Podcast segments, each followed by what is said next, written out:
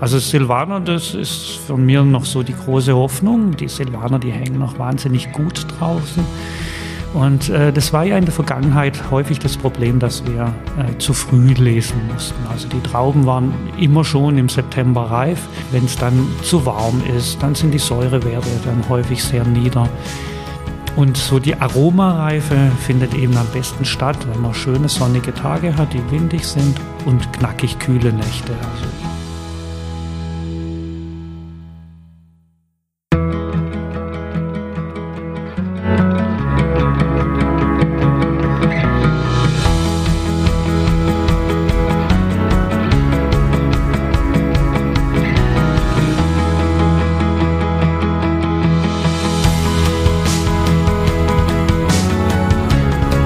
Herzlich willkommen zum Winzer Talk. Ich bin Daniel Bayer und das ist der Podcast zur Website wein-verstehen.de.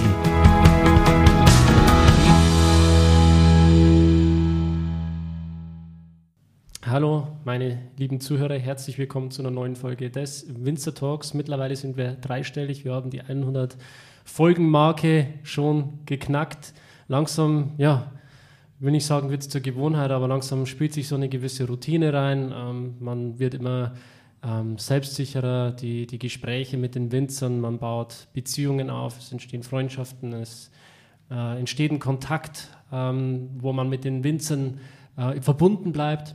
Und so ist es mir heute auch ein besonderes Anliegen und eine besondere Freude, einen Winzer, den ich bereits besuchen durfte, äh, wieder mal besuchen zu dürfen, um nach den Rechten zu schauen. Ich bin bei Michael Schmidt in Markelsheim im lieblichen Lau äh, Taubertal, ähm, also in der Nähe von Bad Mergentheim, diesen fantastischen Kultur- und Heilort. Michael, Servus, hallo erstmal. Hallo Daniel, schön, dass du da bist. Ja, ich freue mich auch und äh, ich habe ein bisschen Regen mitgebracht. Könnt ihr bestimmt gebrauchen während der Lese. Wahnsinn, ja. da freut sich das Winzerherz. Ey. Ich glaube, was die Winzer jetzt brauchen, ist vor allem so ja, Trockenheit und Wind am besten, damit das Ganze noch mal ein bisschen abtrocknet und sich keine Fäulnis im Weinberg äh, bildet. Aber ich glaube, da kannst du uns mehr darüber erzählen. Ähm, ja, springen wir direkt rein. Erstmal so die Frage, wie, wie läuft es? Wie ist der Stand der Dinge? Ja, also wir sind im ersten Drittel der Ernte jetzt. Es war ja ein sehr intensives Jahr da wird man sicherlich noch ein bisschen drüber sprechen. Äh, wir schließen jetzt so langsam die Ernte der Frühsorten ab. Wir sind jetzt am Schwarzriesling. Ja, äh, es hat ja jeder so mitbekommen, wie, wie 2021 war. Der Sommer war nicht so trocken wie in den Vorjahren. Äh, es hat viel geregnet. Gut, die Förster haben sich darüber gefreut.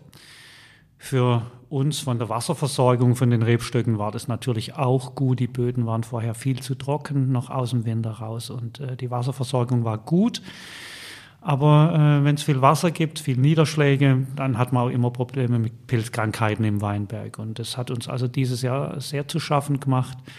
Und auch äh, der Reifefortschritt war im Vergleich zu den Vorjahren deutlich langsamer. Und es hat sich äh, bereits im Juni angedeutet, dass wir dieses Jahr mal wieder eine spätere Ernte bekommen. Wir hatten die Rebblüte Ende Juni und äh, da gibt es so eine goldene Regel, dass man beispielsweise beim Müller-Thurgau etwa 100 Tage nach der Blüte, dass die Trauben erntereif sind. Und äh, wir wussten also Ende, äh, Ende Juni dann schon, dass irgendwo die Lese vom Müller-Thurgau in den letzten Septembertagen beziehungsweise Anfang Oktober starten wird. Aber durch die feuchte Witterung äh, sind die Trauben wahnsinnig aufgelaufen, also sind sehr groß geworden, sehr kompakt geworden. Und wenn es dann feucht ist, ist das natürlich dann immer ein Problem, dass die in Fäulnis gehen. Und wir hatten jetzt ein großes Glück, dass also die letzten zwei, drei Wochen das Wetter gut war, dass, dass es relativ trocken war, dass es sonnig war und die Trauben sind dann äh, sehr gut abgereift. Äh, vor 14 Tagen hatten die noch 15 Promille Säure und waren also grasig und wir haben uns da schon ein bisschen Sorgen gemacht, wie das alles so wird. Aber jetzt findet es doch äh, ein, gutes Ende. Und äh, die 100er-Regel bestätigt sich dieses Jahr nicht ganz. Also wir, wir lesen jetzt so 2, 3, 94 Tage nach der Blüte die physiologische Reife ist nicht ideal. Äh, die Säuren ja, sind jetzt irgendwo im Bereich von 7, 8 Gramm. Aber das gibt dann schon knackige, frische Weißweine und da freuen wir uns jetzt schon drauf. Und äh, das ist von mir jetzt schon ein bisschen so eine Prognose, dass 2021 eher ein Weißweinjahr werden wird. Mhm. Also gut für alle Winzer, die irgendwie äh, in, in Weißwein ihre Aktien haben. Wenn's, äh, wenn wir hier die Region anschauen, dann ist es wahrscheinlich vor allem auch der Silvaner, der gewinnen wird, oder? Ja, also Silvaner, das ist von mir noch so die große Hoffnung. Die Silvaner, die hängen noch wahnsinnig gut draußen. Und äh, das war ja in der Vergangenheit häufig das Problem, dass wir äh, zu früh lesen mussten. Also die Trauben waren immer schon im September reif. Wenn es dann zu warm ist, dann sind die Säurewerte dann häufig sehr nieder. Und so die Aromareife findet eben am besten statt, wenn man schöne sonnige Tage hat, die windig sind und knackig kühle Nächte. Also wo man dann also schon abends gern einen Kachelofen dann vielleicht anschürt. Das sind dann eigentlich so die idealen Nächte für Aromareife dann. Und äh, nicht umsonst ist es ja so, dass die Weißweingebiete, ja, Deutschland, wenn man das betrachtet, oder auch in der Welt eher die kühleren Gebiete sind. Wenn man mal guckt, äh, die, die Weißweingebiete, klassisch Franken oder die Mosel, ein bisschen so die kühleren Gebiete, die Rotweingebiete, dann eher die wärmeren Gebiete, der Kaiserstuhl oder beispielsweise die Ahr. Und äh, ja, Weißwein lebt eben von der Frische und, und äh, die bildet sich eben dann durch einmal die lange Reifezeit und dann natürlich durch die Reife äh, im Oktober. Und äh, meine Kellerleute und ich, wir sagen schon lange, wir würden uns mal wieder so einen richtigen Oktoberherbst wünschen. Also nicht, dass im September schon alles reinkommt, sondern Oktoberherbst. Und jetzt gerade beim Silvaner wird es dieses Jahr einen Oktoberherbst gehen, mhm. geben. Die hängen im Moment noch sehr gut draußen und ich gehe davon aus, dass wir so 10., 15. Oktober Silvaner lesen und äh, da freue ich mich schon wahnsinnig auf den Jahrgang 21. Mhm. Welche verschiedenen Spielarten vom Silvaner habt ihr? Also habt ihr da verschiedene ähm, Qualitätsstufen oder Lagen auch? Gut, äh, Silvaner ist, ist eine sehr variable Sorte. Also da, da kann man sehr viel mitmachen. Silvaner ist also draußen im Weinberg sehr robust also, und man kann da die ganz normale Schoppenqualität produzieren. Aber dadurch, äh, dass die Beeren heute robust sind, dass das Stielgerüst sehr robust sind, kann man den auch lange hängen lassen, äh, kann da hochwertige Spätlesen draus machen, kann Süßweine draus machen. Und Silvaner ist auch prädestiniert, um Eiswein draus zu machen, äh, weil der halt, selbst wenn er bis in Januar hängt, dann nicht vom Stock fällt und eben durch die guten Stiele dran hängen bleibt. Also da kann man echt alles mitmachen. Mhm. Und bei uns also natürlich die, die große Masse der Fläche der grüne Silvaner. Wir haben aber auch zwei, drei äh, Flächen blauer Silvaner. Das ist ja so eine Spielart. Aber grüner Silvaner natürlich deutlich äh, der Schwerpunkt. Eine rote Traube, oder der blaue Silvaner? Das ist, äh, der sieht ähnlich aus wie der Ruhländer. Also er ist nicht rot, sondern eher so gräulich. Äh, was dann aber rauskommt, ist Weißwein. Mhm. Also Grauburgunder, Ruhländer. Genau. Übersetzt. genau. Ja, also äh, Grauburgunder, Ruhländer ist ja eine Rebsorte, äh, bloß eben die Weine anders gemacht. Beim Ruhländer ist es so, die kennt man ja klassisch so sehr hoch im Alkohol, dann auch süß, fett, opulent. Solche Weine, die sind in den 80ern, 90ern, sind die gut angenommen worden von Weinliebhabern sind dann aber ja, aus Mode gekommen und äh, dann hat man gesagt, komm, eigentlich eine gute Sorte, wir müssen den Wein nur anders machen. Und man liest ein bisschen früher, die Moste haben dadurch noch eine höhere Säure. Grauburgunder immer trocken. Und äh, das ist so die Erfolgsgeschichte des Grauburgunders. Ich meine, das ist ja eine Sorte, die in Europa sehr verbreitet ist. Italien Pinot Grigio, in, in, in Frankreich Pinot Gris, in Deutschland eben Grauburgunder. Und seit man den so modern macht, äh, läuft er auch wie geschnitten Brot. Also das ist äh, neben Riesling im Moment absolut die beliebteste Weißweinsorte. Mhm. Ja, und äh, wir haben ein bisschen was im Glas, wo wir gerade thematisch schon beim Thema Silvaner sind.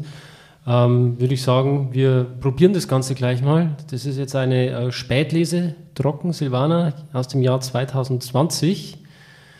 Und äh, ich probiere das jetzt einfach mal.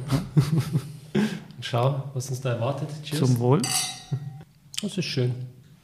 Es ist, ähm, ich mag das immer, wenn diese zitrische Frische, die so ein Wein hat, so ein bisschen in dieses äh, Limettenmäßige mit reingeht. Das macht es immer noch so ein bisschen saftiger. Gerade wenn der Wein auch so eine Spur Salz noch hat, dann verbindet sich das immer sehr, sehr schön mit der Limette. Ähm, gleichzeitig hat man hier ähm, eine schöne Pfirsichfrucht, die dafür spricht, dass es ja ein bisschen wärmer war, dass, man, dass, die, dass das Raummaterial richtig schön reif auf den Punkt gelesen wurde.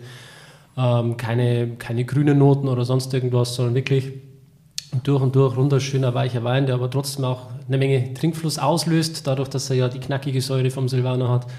Und ja, das, äh, das wäre mal meine Einschätzung zu diesem Wein. Du kannst jetzt gerne Korrekturen vornehmen. nee, also da bin ich voll bei dir. Also da gibt es nichts dazu zu fügen. Äh, ist auch im Moment ein sehr erfolgreicher Wein, sehr frisch.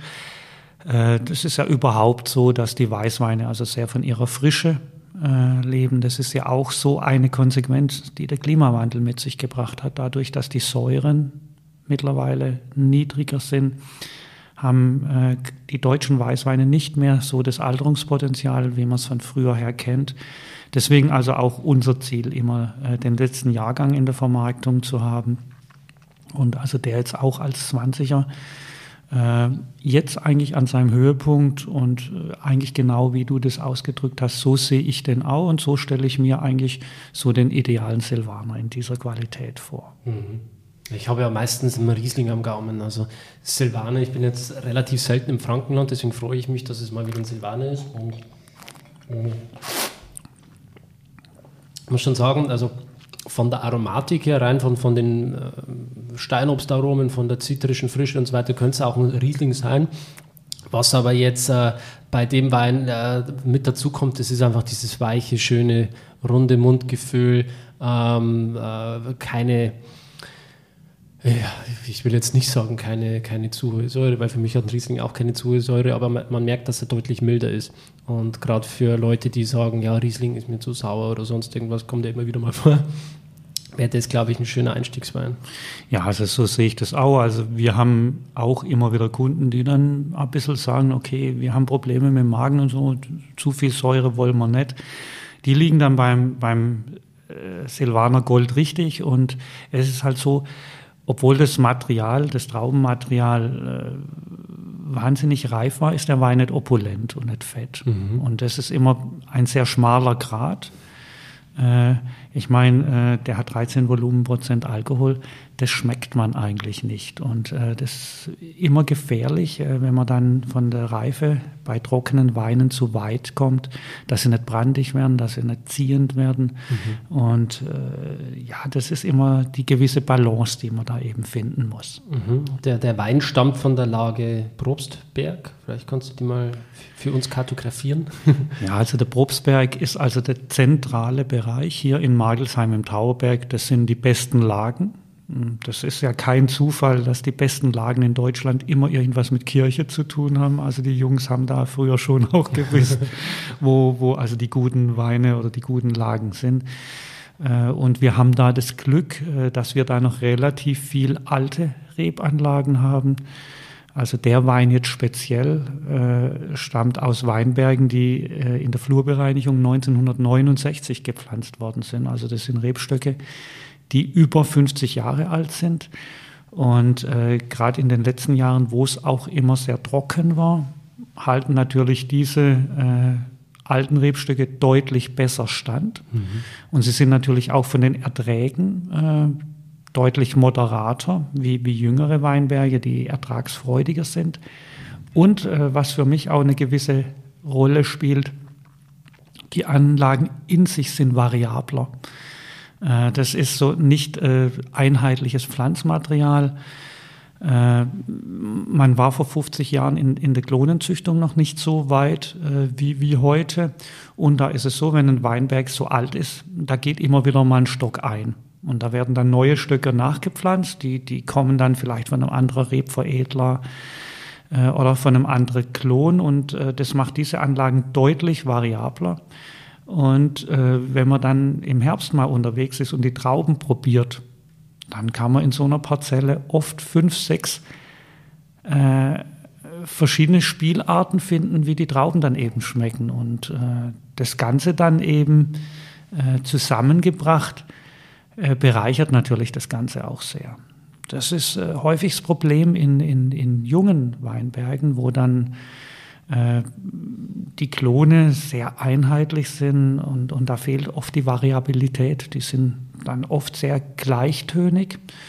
Und äh, das ist eigentlich auch das, was alte Weinberge furchtbar interessant macht. Was habt ihr da für einen Ertrag auf dem Hektar ungefähr bei diesem alten Weinberg? Also die, die sind irgendwo so bei 80, 90 Kilogramm. Also das sind dann irgendwo so 65 bis 70 Liter.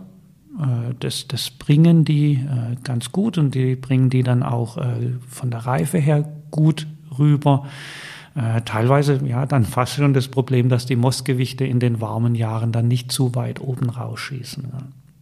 Und äh, das muss man auch sagen, was dann in diesen Anlagen auch noch ein Problemchen ist.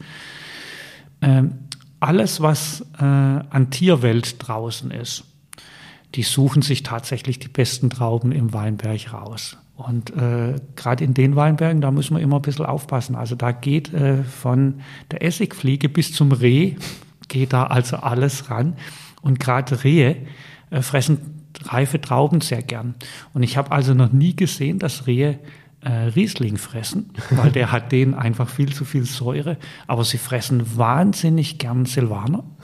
Und was sie auch sehr gern fressen, ist Dornfelder. Also das sind, das sind die beiden Sorten, die relativ äh, mild von der Säure sind.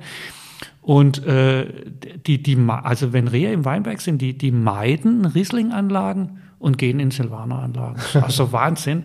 Also es sind tierische Gourmets. Und jetzt in der Silvaner-Anlage finden die wieder die reifsten Stöcke raus. Also echter Hammer. Ich weiß bis heute nicht, wie die das machen, ob die da mal so einen Probebiss machen oder, aber wenn da also Stöcke sind, die besonders reif sind, gehen die da bevorzugt dran. Also ist der Hammer. Wunderbar. Ja, ähm, vom Boden her schätze ich, ist es Muschelkalk, oder? Es ist Muschelkalk. Bei uns äh, ist ja alles Muschelkalkverwitterung. Mhm. Äh, gut, der Unterschied teilweise dann in der Gründigkeit der Böden. Äh, wir haben Anlagen, da, das sind nur 30, 40 Zentimeter Bodenauflage und dann kommt sofort der Muschelkalk.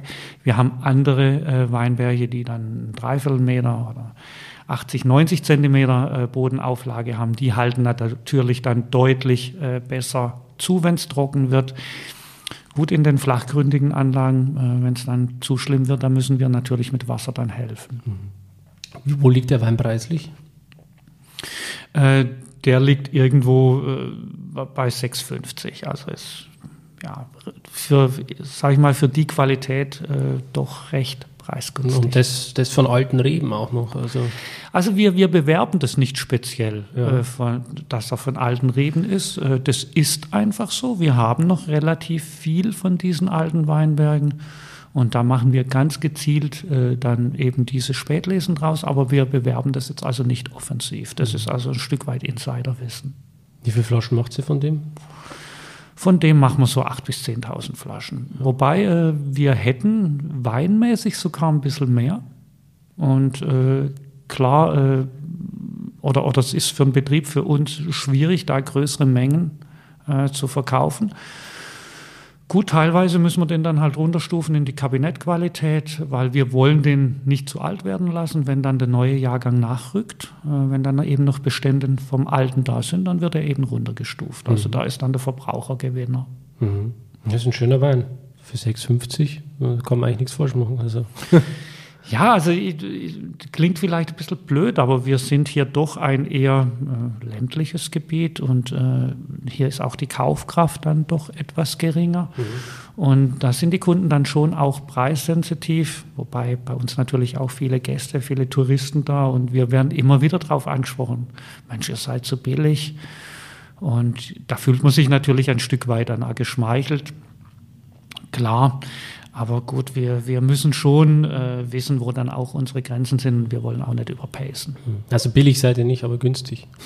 Ja, okay, also, den Begriff habe ich falsch gebraucht, da hast du recht. Ja, so ein abwertendes Wort finde ich so. Ja, billig, billig ist ja negativ. Ja, ja schon geil. Mhm. Aber das seid ihr auf keinen Fall. Also ihr macht echt einen guten Job. Ähm, Gerade auch deine Ja, ich bin, ich bin ja damals mit dir, wie ich im Juni schon mal da war, mit dir durch den Weingarten gegangen und war echt erstaunt und positiv überrascht, dass du dich auch für das Thema Piwi-Sorten interessierst. Da hast du jetzt dieses Jahr auch nochmal äh, neue Erkenntnisse gewonnen. Vielleicht magst du die nochmal mit uns teilen. Hm. Ja, ich habe es ja vorhin schon angesprochen. Also dieses Jahr äh, das Prägende eben äh, der feuchte Sommer. Und wir hatten da sehr zu kämpfen mit Pilzkrankheiten. Das ist ja da der falsche Mehltau, Pernospora, und der echte Mehltau, Oidium. Und das hat uns schon sehr zu schaffen gemacht. Also äh, ich bin seit über 30 Jahren Betriebsleiter. Und gut, man muss aufpassen, dass man Vergangenheit äh, nicht verklärt aber es war wahrscheinlich eins der drei anstrengendsten Jahre, die, die ich in der Zeit hatte. Und ich bin auch froh, wenn es jetzt ein Ende findet, sage ich ganz ehrlich, wenn wir es ernten können. Aber äh, wir haben also Piwis gepflanzt, äh, speziell also da jetzt Sorte Sauvetage.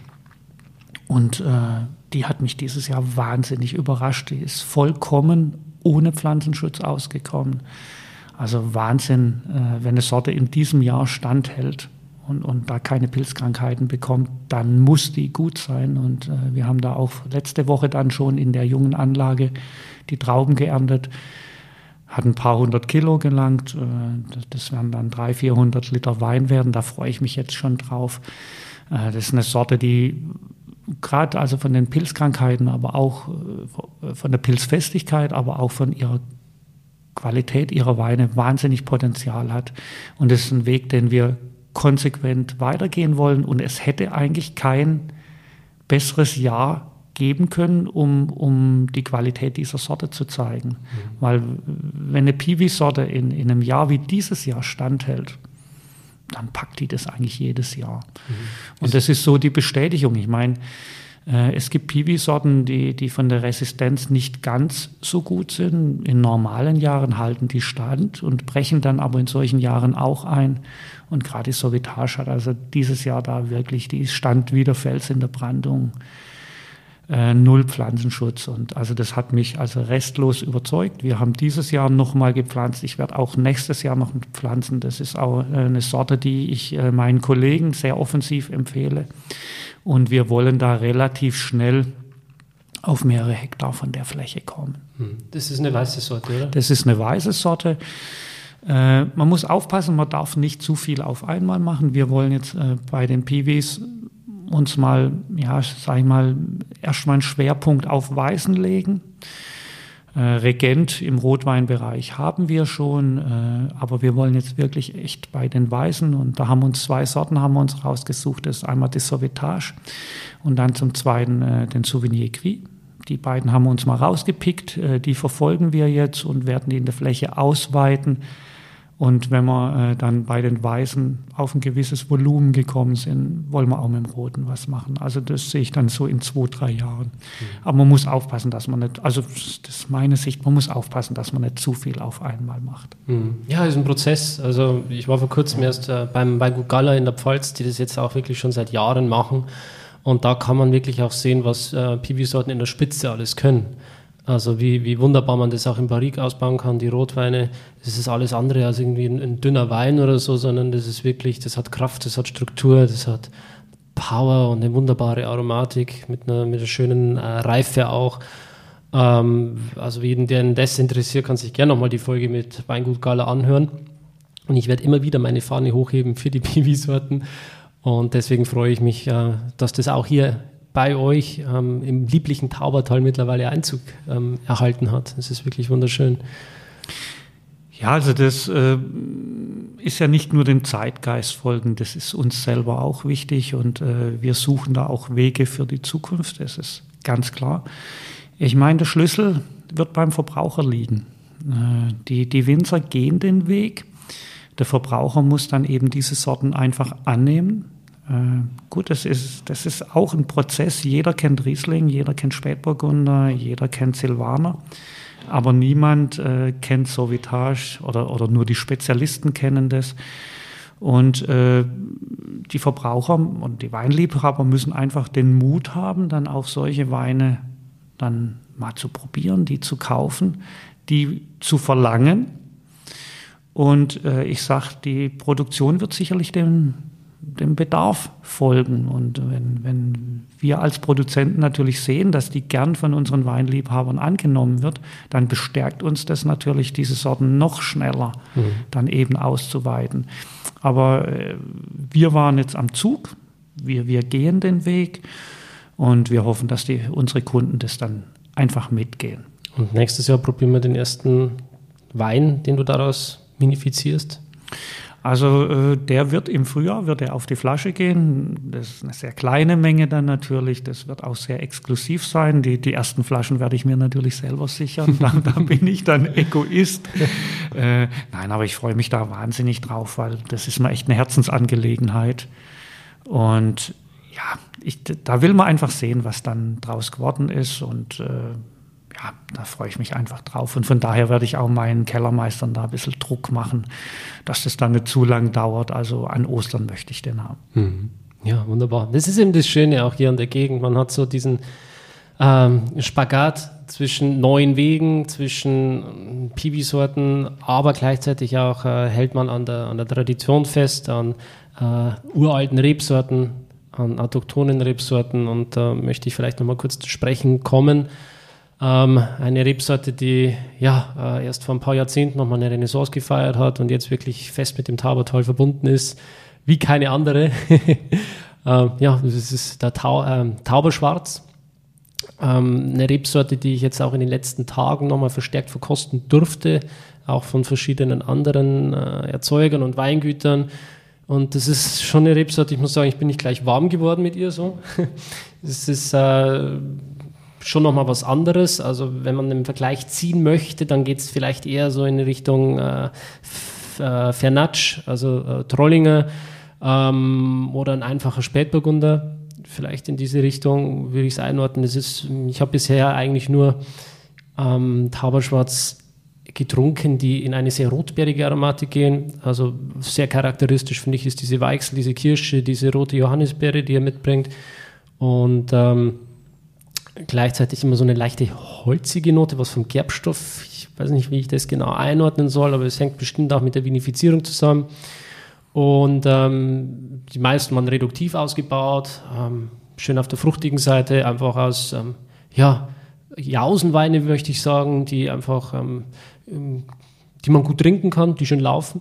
Und ich hatte aber jetzt auch schon einen, der in Barrique ausgebaut war, der hat mir schon sehr gefallen, muss ich sagen. Also der, der war wirklich rundum ausbalanciert, hat alles gepasst. Der hat Kraft gehabt, Struktur, Gerbstoff, Röstaromatik, war alles mit dabei. Ähm, vielleicht kurz, ja, also das ist äh, von Weingut Benz der äh, Tauberschwarz gewesen, die Grand Edition ähm, aus dem Barrique und ein anderer, der mir auch gut geschmeckt hat. Das war halt dann äh, der klassisch reduktive ausgebaut von Weingut Hoffmann, Tauberschwarz.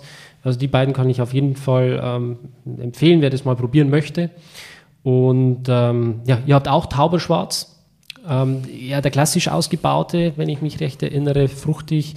Aber vielleicht erzählst du noch mal ein paar Worte zum Tauberschwarz. Ja, Tauberschwarz ist eben was sehr Spezielles von hier. Und ich sage mal, ein ganz großes Plus ist schon mal sein Name.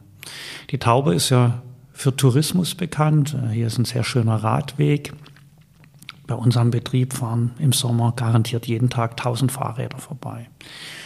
Und äh, es ist häufig auch so, wenn die Leute irgendwo in der Region waren, dann wollen die irgendwas ganz Typisches von dort mitbringen. Und wenn man dann natürlich eine autochtone Rebsorte hat, dann ist das eine klasse Sache, die es nirgends anders gibt. Und es gibt keinen Neckartäler, keinen Rheintäler oder keinen Ahrtäler, aber Tauberschwarz, den gibt's. Und schon mal der Name ist klasse. Das muss man sagen, weil man es halt verorten kann. Und äh, wenn Gäste hier sind, die vielleicht auch ein bisschen tiefer im Thema Wein drin sind und äh, die wollen dann ihren Freunden irgendwas mitbringen, was die vielleicht noch nicht kennen, ist Tauberschwarz auch so eine spezielle Story, wo man dann glänzen kann, schau mal, was ich da entdeckt habe. Und es ist dann so eine Frage, wie geht man an ein Thema ran und was erwartet man? Und äh, es war eigentlich nie unser Ziel, mit dem Tauberschwarz so diese kräftigen, strukturreichen Rotweine zu machen, weil da haben wir andere Sorten. Da haben wir einen Spätburgunder dafür, da haben wir einen Zweigelt dafür, da haben wir einen Lemberger dafür. Und äh, wir haben den Tauberschwarz eigentlich immer so gesehen, dass wir so den leichten, fruchtigen, verspielten Typ äh, haben wollten. Ja, der einen guten Trinkfluss hat und der den Leuten einfach Spaß macht. Und äh, wir wollten eigentlich keinen Anlasswein machen, also so, so einen kräftigen Wein, den man so, so einen tollen Essen oder ja, abends am Kamin, sondern wir wollten schon auch einen Wein machen, den man bei jeder Gelegenheit in, im Sommer gekühlt auf der Terrasse trinken kann. Das war eigentlich immer so unser Anspruch. Weil das ist eigentlich auch klassisch das Wesen des Tauberschwarz. Die, schon mal die Rotweine sind nicht so tief dunkel. Also das, das liegt an, an der Traube selber.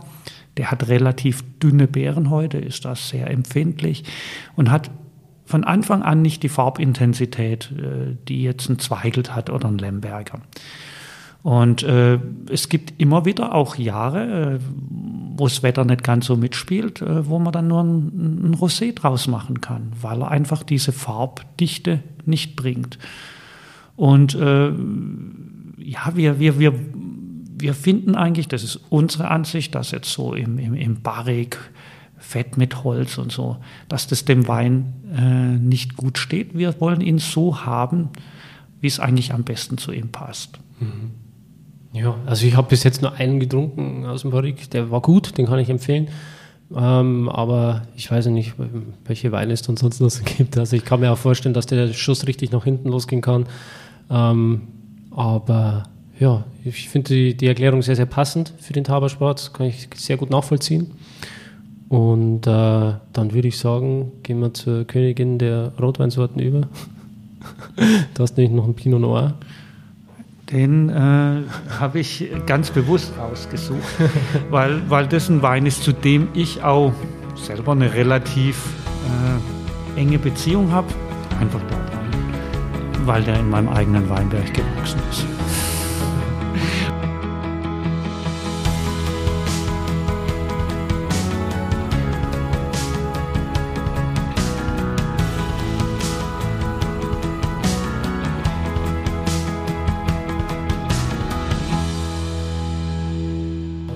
Der, Tauberschwarz hat einen ganz großen Vorteil. Der ist extrem winterfrosthart. Und äh, bei uns, wir haben doch eher kontinentales Klima. Und wir hatten auch dieses Jahr Mitte Februar hatten wir 20 Grad minus. Das, das, das kennt man ja eigentlich die letzten Jahre gar nicht mehr. Und das war Mitte der 80er eigentlich so, ich mal, der Aha-Effekt, äh, als 1985 dieser Polarwinter war und wirklich fast alles erfroren war, hat der Tauberschwarz gefruchtet. Und äh, der war eigentlich ausgestorben und gesehen hat man das äh, in, in, in Weinsberg. Die haben da in der Weinbauschule äh, so einen Weinlehrpfad mit historischen Rebsorten. Und dann haben die, Mensch, Tauberschwarz, was ist denn das? dann sind die Jungs damals ins Taubertal gekommen und haben den gesucht. Und dann war eben in Ebertsbronn, die Balbachs hatten den letzten Tauberschwarzweinberg. Mhm. Und äh, die Familie hat den heute noch und äh, diese Parzelle ist bei uns im Betrieb. Und aus dieser Parzelle machen wir auch jedes Jahr einen speziellen Wein.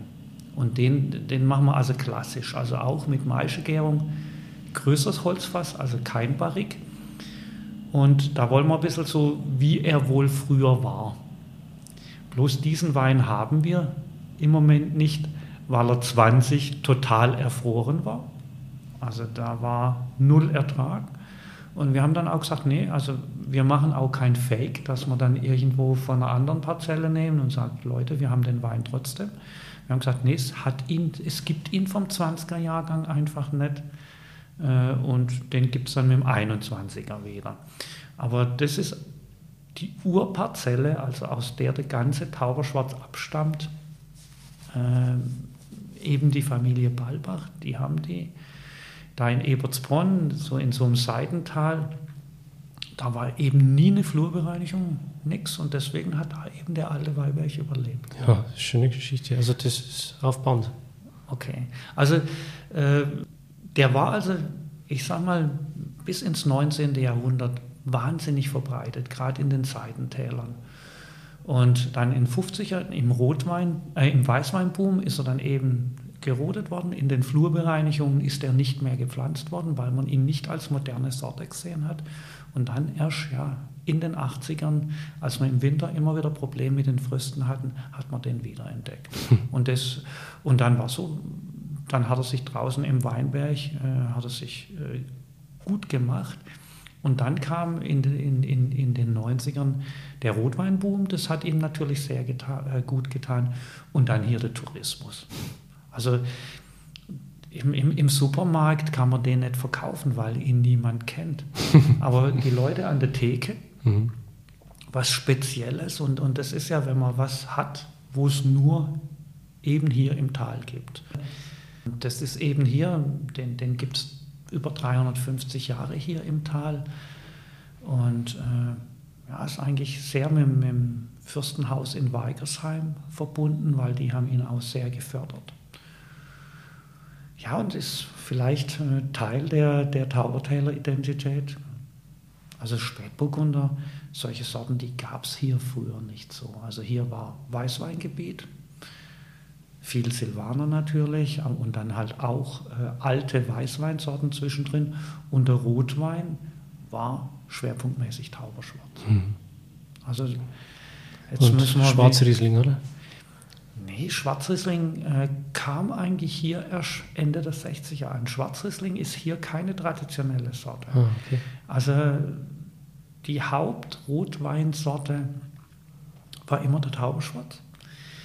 Häufig dann auch im gemischten Satz natürlich.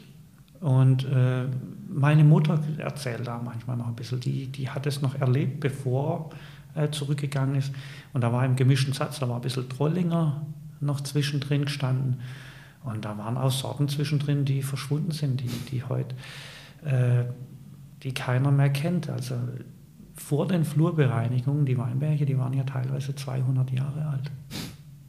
Und äh, da war ein wildes Sammelsurium, eigentlich ein Jammer, äh, dass da nicht noch ein paar so Weinberge gibt. Und da gibt es ja echt so Freaks, die so alte Weinberge suchen und mittelalterliche äh, Rebsorten da dann erhalten. Ganz tolle Sache, mhm. weil es gab im Mittelalter ja schon mal auch so eine Warmzeit und wo man dann äh, sich auch Gedanken macht, wenn mit dem Klimawandel, wenn das weiter fortschreitet, ob man dann mit diesen sehr alten Sorten, die so eine Warmzeit schon mal erlebt haben mhm. und da zurechtgekommen sind, ob die vielleicht zukunftsfähig sind. Ja. Und äh, auch als Genpool extrem, extrem wichtig, auch wenn die als Sorte jetzt vielleicht nicht so in breiten Anbau, aber auch wirklich als Genpool für, für Züchtung also hoch, hoch interessant und hoch spannend. Und äh, also den Leuten, die sich mit dem Thema beschäftigen, muss man wahnsinnig dankbar sein. Das ist wie mit alten Nutztierrassen, wie, wie mit alten Streuobstbaumsorten und so, also Streuobstäpfeln und so. Mhm. Wahnsinnig wichtig. Und äh, ja, Tauberschwarz ist eben eine solche Sorte. Aber da, also gibt es sehr viele, die leider die meisten verschwunden sind. Mhm. Ja, er hat quasi wirklich äh, gerade noch überlebt. Ja, das war wirklich Zufall und ein Stück weit ja, einfach der persönlichen Situation der Familie Balbach geschuldet. dass die so ein kleines Weinbergchen angepflanzt haben als Haustrunk für den Vater. Ja. Da fährt schon wieder der Lesewagen vorbei, vollgepackt mit frischen Trauben. Ich hoffe, man hört es nicht zu stark im Podcast. Ja, ähm, war eine sehr, sehr schöne Erklärung. Ich lasse das auf jeden Fall drin, das wird nicht rausgeschnitten. War super. Und ähm, jetzt werde ich mal meine Nase in dieses Weinglas tauchen. Schön saftig. Ähm, sehr, sehr dicht, sehr konzentriert, allein schon in der Nase. Ähm, schönes, schönes, reifes Traubenmaterial. Nicht zu reif, nicht ins Marmeladige reingehen, sondern wirklich auf den Punkt. Die Erdbeere kommt schön raus. Ähm, rote Früchte, klar, dominierend, aber auch so eine leichte Kräuterwürze, die vorbeizieht. Ähm, Druck am Gaumen, es ist auf jeden Fall Gewicht auf der Zunge, was ich sehr, sehr mag. Und eine perfekte Balance, eine wunderschöne Harmonie, toller langer Abgang, auch diese leichte Zedernholznote, die der Wein dann noch mitbringt, ähm, löst Trinkfluss aus, macht Spaß. Lange, lange, lange anhalten, schmecken immer noch. Sehr, sehr schöner Pinot Noir. Kein, kein leichter Pinot Noir, kein Leichtgewicht, sondern schon mittel, mittelschwer. Und ähm, ja, erzähl mir ein bisschen was drüber. Es ist schön. Ja, also das ist so ein Wein, der gelingt einem nicht in jedem Jahr. Äh, da braucht man schon eine spezielle Witterung dazu. Das ist also ein 2018er. Wir erinnern uns alle an den, den langen Sommer, an, auch an die Trockenheit, das muss man natürlich auch sagen. Die Trauben sind extrem lang am Stock äh, gehangen. Wir haben natürlich in der Reifephase eine grüne Lese gemacht, haben ihn dann auch zweimal gelesen. Und äh, das ist jetzt eben das Produkt aus der zweiten Lese. Äh, die Trauben haben wir damals äh, in der zweiten Oktoberhälfte geholt. Die hatten also um die 120 Öchsle, waren kerngesund.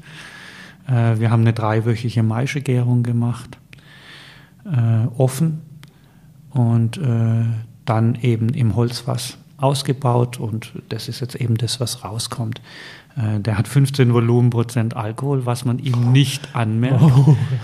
Was man ihm nicht anmerkt. Nee, also er nicht. ist in keinster Art und Weise brandig. Das war so ein bisschen mein Bedenken. Und äh, ja, ist in meinem Weinberg gewachsen. Das, das war einfach, da macht es dann noch mal mehr Spaß.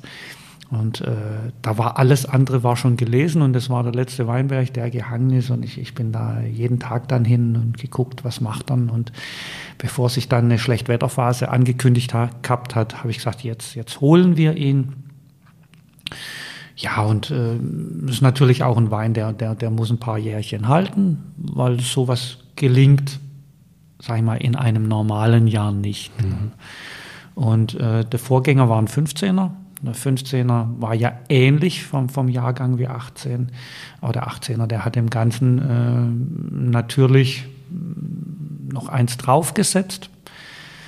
Ja, jetzt hinterher ist uns sowas nicht mehr gelungen. Also wir, wir komischerweise, wir hatten so die Dreier-Schritte. Der 12er war ja ein sehr guter Jahrgang, der 15er war ein Top-Jahrgang, der 18er. Und eigentlich wäre 21 mal wieder, wieder dran gewesen, aber jetzt, jetzt war es eben Ausnahmen bestätigen die Regel. Genau. Und nein, das ist auch ein Wein, der ein sehr gutes Alterungspotenzial hat. Äh, ich bin überzeugt, der hat seinen Höhepunkt noch nicht erreicht. Er wird vielleicht noch ein bisschen weicher, noch ein bisschen geschmeidiger. Ja, noch ein paar Tertiäraromen, die er entwickeln kann. Genau, also und das ist ein Wein, also wo ich echt mal gespannt bin, wie, wie, wie der so in drei, vier, fünf Jahren schmeckt. Das ist was, das kann man sich gern auch mal in einen gut sortierten Weinkeller legen und mhm. dann mal beobachten, was da draus wird. Wie viel, wie viel kostet der? Der ist natürlich preislich dann schon ein bisschen höher angesiedelt. Der kostet 14,50. Ja, es ist ja immer nur, also äh, überlege, was ein äh, großes Gewächs kostet, äh, Spätburgunder und da den Vergleich zieht? Also Nein, also ich sehe das auch so, dass das äh, ein Rotwein ist, der internationales Niveau hat. Wie viele Flaschen habt ihr da gemacht? Das sind so etwa 1500 Flaschen. Mhm. Also ich hätte mir äh, gewünscht, äh, dass der Weinberg ein bisschen größer gewesen wäre, dann hätten wir ein bisschen mehr machen können. Und das ist äh, ja auch gerade der Weinberg auch so, ein, so eine Parzelle, zu der ich eine emotionale Beziehung habe. Ich habe zu allen meinen Weinbergen eine emotionale Beziehung, aber zu dem ein bisschen mehr. Äh, das ist ein Weinberg, den, den habe ich von einem Vetter, von, von meinem Vater äh, kaufen können. Und wir haben den 1995, haben wir den gepflanzt. Das Witzige daran, das war der erste Spätburgunder, den wir hier im Dorf gepflanzt haben. Und es war so, mein bester Studienfreund war ist aus, aus Südbaden. Und der hat immer Spätburgunder mitgebracht. Und ich habe gedacht, ja, wenn das Studium jetzt so langsam zu Ende ist und ich kann dann von meinem Kumpel immer den Spätburgunder trinken, dann muss ich den selber zu Hause haben. und dann haben wir eben die Parzelle damals gepflanzt. Und äh, ja, das war unser, einer oder einer unserer besten Weinberge. Da habe ich gesagt, komm, da machen wir den Spätburgunder rein. Und, und das hat mir all die Jahre also große Freude gemacht. Aber jetzt speziell der Wein ist für mich jetzt, jetzt der beste, der je auf dieser Parzelle gewachsen ist. Wie alt sind dann die Rebstöcke jetzt? Die sind jetzt 25 Jahre alt, also 95 gepflanzt. Äh, auch da ist es so, mit zunehmendem Alter merkt man, wie die Qualität äh, der, der Weine dann eben steigt. Mhm. Bei jungen Weinbergen muss man immer aufpassen, dass man die Erträge begrenzt, weil, weil die wollen unheimlich fruchten und, und wenn man die lässt, wie sie wollen, dann, dann, dann gehen die schnell in Dimensionen, wo man sie gar nicht haben will. Und wenn die dann eben mal ein gewisses Alter haben, dann regulieren die sich ein Stück weit dann auch selber runter. Und wie viele Trauben hat man dann pro Stock ungefähr? Oder? Also ich, äh, hm, ich bin kein Freund so von, von zu niedrigen Traubenzahlen. Also wir halbieren dann die Trauben, weil äh, die Rebstöcke sind irgendwo clever. Äh, wenn man, wenn man ihnen zu wenig Trauben lässt und vor allem wenn man zu früh ausdünnt, dann kompensieren die äh, dann werden die verbliebenen Trauben werden größer. Und das werden dann richtig fette, große Dinger. Und die sind dann unheimlich gefährdet, dann eben Fäulnis zu kriegen. Und äh, ich sage mal, die Königsdisziplin, äh, wenn man hochwertige Rotweine machen will, ist, dass man schon ein bisschen mehr Trauben dran hat und dass man dafür sorgt, dass diese Trauben eine lockere Struktur haben. Da gibt es eben verschiedene Möglichkeiten. Man kann die abstreifen, dass ein Teil der Beeren abfällt. Äh, aber, oder man kann sie auch halbieren. Und äh, mein Favorit ist also die Traubenhalbierung. Und äh, da ist so, da geht man also kurz vor Reifebeginn, also kurz bevor sie sich durchfärben, geht man durch und schneidet bei jeder Traube die untere Hälfte ab. Hm. Also die Spitze unten. Mhm. Und äh, die Trauben sehen dann hinterher aus, so, so wie ein kleiner Tennisball. Also die sind dann rund und die, sind, die entspannen sich, weil eben der untere Teil fehlt und die, die Bären haben dann mehr Platz, um sich auszudehnen. Und wenn jetzt da äh, doch mal eine Beere faulen anfängt, äh, fängt nicht sofort die ganze Traube an zu faulen. Äh, wenn die Trauben zu kompakt sind, dann steckt jede Beere die Nachbarbeere an. Und man muss dann zu früh lesen. Und also mit diesen halbierten Trauben kann man die dann eben länger hängen lassen und man kann das Ganze dann eben auf die Spitze treiben. Mhm. Und äh, wenn man es idealerweise dann macht, macht man eine gestaffelte Lese, dass man dann eben durchgeht und äh, wenn die Trauben reif sind, mal ja, 40, 50 Prozent rausnimmt, dann nochmal guckt, dass keine Verdichtungen drin sind. Die Trauben, die ein bisschen Reiferückstand haben, nimmt man raus. Solche, die vielleicht irgendwo schon beschädigt sind, nimmt man raus. Und äh, die verbliebenen Trauben versucht man dann wirklich jeden Sonnentag dann noch rauszuschinden. Äh, da geht es dann wirklich um Tage und, und, und dann auf den Punkt dann einen idealen Lesezeitpunkt zu erwischen. Weil also Grundbedingung ist, sie müssen gesund sein, um eine Maischegärung natürlich machen zu können. Ja, und einfach, dass die Reife da ist. Da sieht man mal, was die Weine hier auch in der Spitze können. Das macht ja dann äh, auf jeden Fall auch Spaß. Also man kann hier natürlich ähm, eine lockere, schöne, entspannte Zeit haben, Jausenweine trinken, äh, an der Taube entlang fahren mit dem Fahrrad und einfach das Leben genießen. Oder man setzt sich hin und trinkt einen Pinot Noir mit 15 Umdrehungen und lässt den Tag und Abend gemütlich ausklingen. So wie ich jetzt dann, ich werde jetzt dann in den Wildpark gehen und mit dem größten Wolfsrudel in ganz Europa eine Nacht verbringen. Da kann man nämlich schlafen ähm, in einer umgebauten Trapperhütte mit einer riesigen Panoramaglasscheibe. Die ist leider ausgebucht, aber es gibt auch noch Trapper äh, Zelte sozusagen. Ja. Da darf ich mich heute Nacht reinlegen und dem Wolfsgeheul zuhören. Da bin ich mal gespannt, Daniel, wie gut du da schläfst. Also die, das, das, Wolfsgehege ist ja nur 1500 Meter von unseren Weinbergen weg. Und äh, wir hören also in den Weinbergen die Wölfe schon immer wieder heulen. Und also wenn die wissen, dass du da bist, also dann bin ich mal gespannt, ob die dir deine Ruhe lassen heute Nacht. Ich hoffe es. Ich habe das Glück, dass ich vegan bin. Vielleicht haben die dann keinen Bock auf mich. Na, schauen wir mal. ja. Wunderbar. Ja, es hat mich auf jeden Fall wieder sehr, sehr gefreut, mit dir zu quatschen. Ich wünsche euch noch eine sehr, sehr erfolgreiche Lese. Macht das Beste draus. Jedes Jahr ist anders. Und es gibt immer Gewinner und Verlierer, auch im Weingarten. Und dann bin ich gespannt, wenn ich bald mal wiederkomme, neue Sachen mit dir zu probieren und zu schauen, ja, wo die weitere Reise auch hingeht. Da freue ich mich schon drauf, ja. Und also ich für mich ist es ja auch immer spannend. Ist wirklich jeder Jahrgang anders? Jetzt der Jahrgang ist mal ganz anders als seine letzten paar Vorgänger. Das ist auch eine Herausforderung.